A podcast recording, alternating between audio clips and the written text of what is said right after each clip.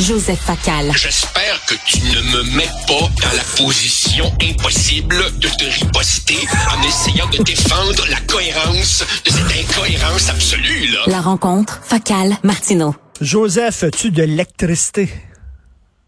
Oui, oui, oui, oui, oui, oui. Non seulement j'ai de l'électricité, mais j'ai réintégré mes quartiers. Tu peux peut-être reconnaître une Ben partie oui. de ma bibliothèque en arrière. Alors oui, c'est le retour à la normale. Cette fois, je ne suis pas dans un film, je ne me projette pas dans un ailleurs. Je suis dans mon petit cocon habituel. Et j'espère que tu as pris ta douche ce matin, que tu t'es bien parfumé, parce que tu ne pourrais pas entrer dans les bibliothèques publiques de la ville de Montréal, parce que Ah, bon. on sent les gens. Alors, écoute, Richard, je, je, je voulais parler de cela parce que tu connais peut-être ma fascination pour les euh, petites affaires porteuses d'une grande signification.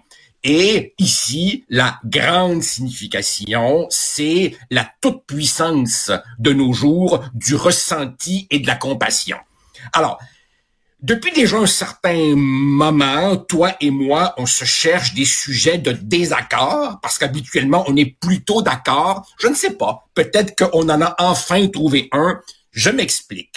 Alors évidemment, des itinérants en nombre croissant, euh, à l'hygiène euh, déficiente, euh, dégageant des odeurs incommodantes, entrent dans les bibliothèques publiques, je peux comprendre, pour se réchauffer et tombent souvent endormis. Et les autorités montréalaises, Madame Plante en tête, euh, ont euh, envisage de permettre leur expulsion euh, euh, euh, de ces lieux, voire même des amendes. Alors, sur le plan des amendes, je ne sais pas comment ces gens-là pourraient payer des amendes. Mais bon, pour ce qui est de leur demander de quitter les lieux, sitôt, évidemment, que ça a été euh, annoncé, tollé. Et là, tout le nouveau vocabulaire y est passé. Euh, c'est pas inclusif, c'est cruel, c'est insensible. Et depuis, Madame Plante, à qui on souhaite par ailleurs prompt rétablissement, ça montre à quel point maire de Montréal, mairesse, c'est une job de fou. Euh, depuis, elle est pognée avec cette patate chaude et, pardonne-moi le mauvais jeu de mots, patate chaude et malodorante. Moi, Richard, dans cette affaire-là, ma position est à peu près la suivante. Si les refuges pour itinérants sont insuffisants, ce qui me semble une évidence, est-ce que c'est une raison pour laisser les bibliothèques publiques devenir elles-mêmes des refuges? Je pense pas. Euh, ouais, vas-y, vas-y. Je suis d'accord avec toi, mais si on veut pas les itinérants, qu'on le dise. Qu'on le dise. Là, on dit non, euh, Oui. on veut pas les gens qui sentent mauvais. Je suis désolé. Euh, je connais des gens qui ont une très belle job et euh, de- que j'ai déjà interviewé, OK, qui sont des, des personnes connues dans la société qui puent le vierge. Tu comprends-tu? Alors Richard, alors Richard, lorsque au mois de janvier, euh, Cube Radio fera en sorte que je puisse être plus souvent dans le studio avec toi, je vais m'arranger pour me laver 12 fois puis me mettre 4 litres de parfum pour être sûr que je fais pas partie de cette catégorie-là.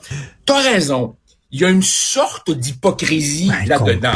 Mais fondamentalement, Richard, fondamentalement, les usagers qui paient pour ces bibliothèques dans l'idée de pouvoir bénéficier d'un lieu de silence, de détente, de lecture et d'études, quand ils y vont, ils peuvent-tu trouver un lieu de silence, détente, lecture et études? Autre chose. Vas-y.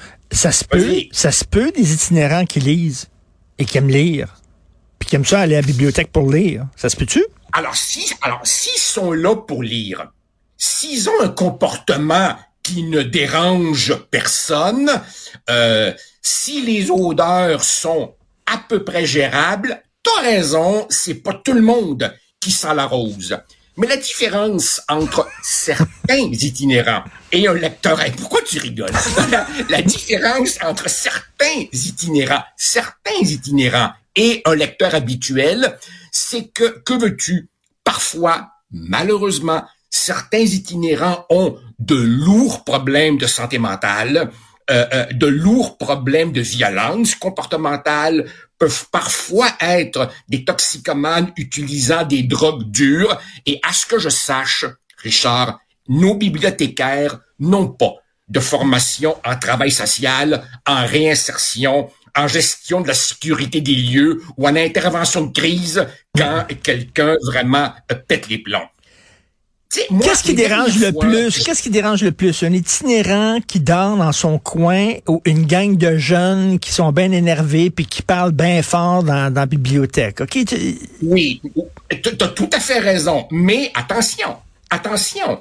Quand un ou une prof amène une classe entière euh, à la bibliothèque pour leur donner le goût de la lecture, je peux comprendre qu'à 7, 8, 9 ans, ils soient un peu turbulents. Là, c'est la job de la bibliothécaire d'aller les voir puis de leur dire, hey, c'est un lieu de silence. Mais fondamentalement, pourquoi ces jeunes sont là?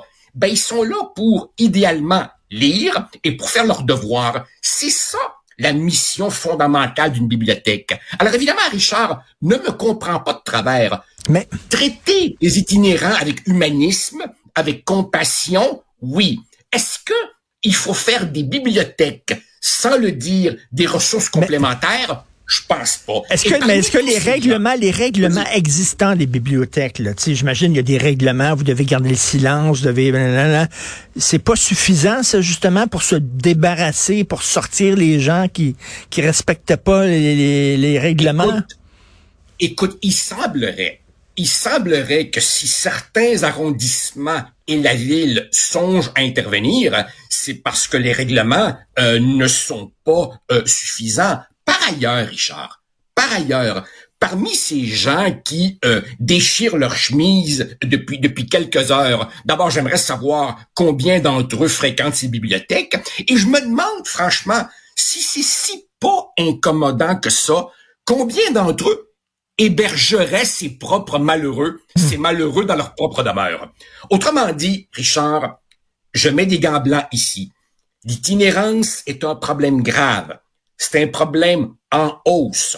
C'est un problème dont mais, mais euh, euh, donc on a perdu Joseph, mais tu sais, les itinérants, euh, je le dis, les restaurants les veulent pas. Puis je comprends. Hein, les McDo veulent pas que l'itinérant reste là toute la journée dans les toilettes puis tout ça. Euh, ils manquent de refuge. Les bibliothèques les veulent pas. Qu'est-ce qu'ils vont aller où? ils font quoi? On fait quoi avec eux autres? Je comprends que des bibliothèques, ce ne sont pas des refuges, mais on fait quoi avec eux autres? On les envoie en prison? Euh, c'est une sacrée bonne question que pose Joseph. Mais si parce que moi, j'en veux à ce règlement-là en disant, ben, plutôt que de dire on veut pas d'itinérants, on va dire on veut pas de gens qui puent. Ben, je suis désolé, il y a des gens qui sont pas des itinérants qui puent en vierge. Donc, merci Joseph Facal. On se reparle demain.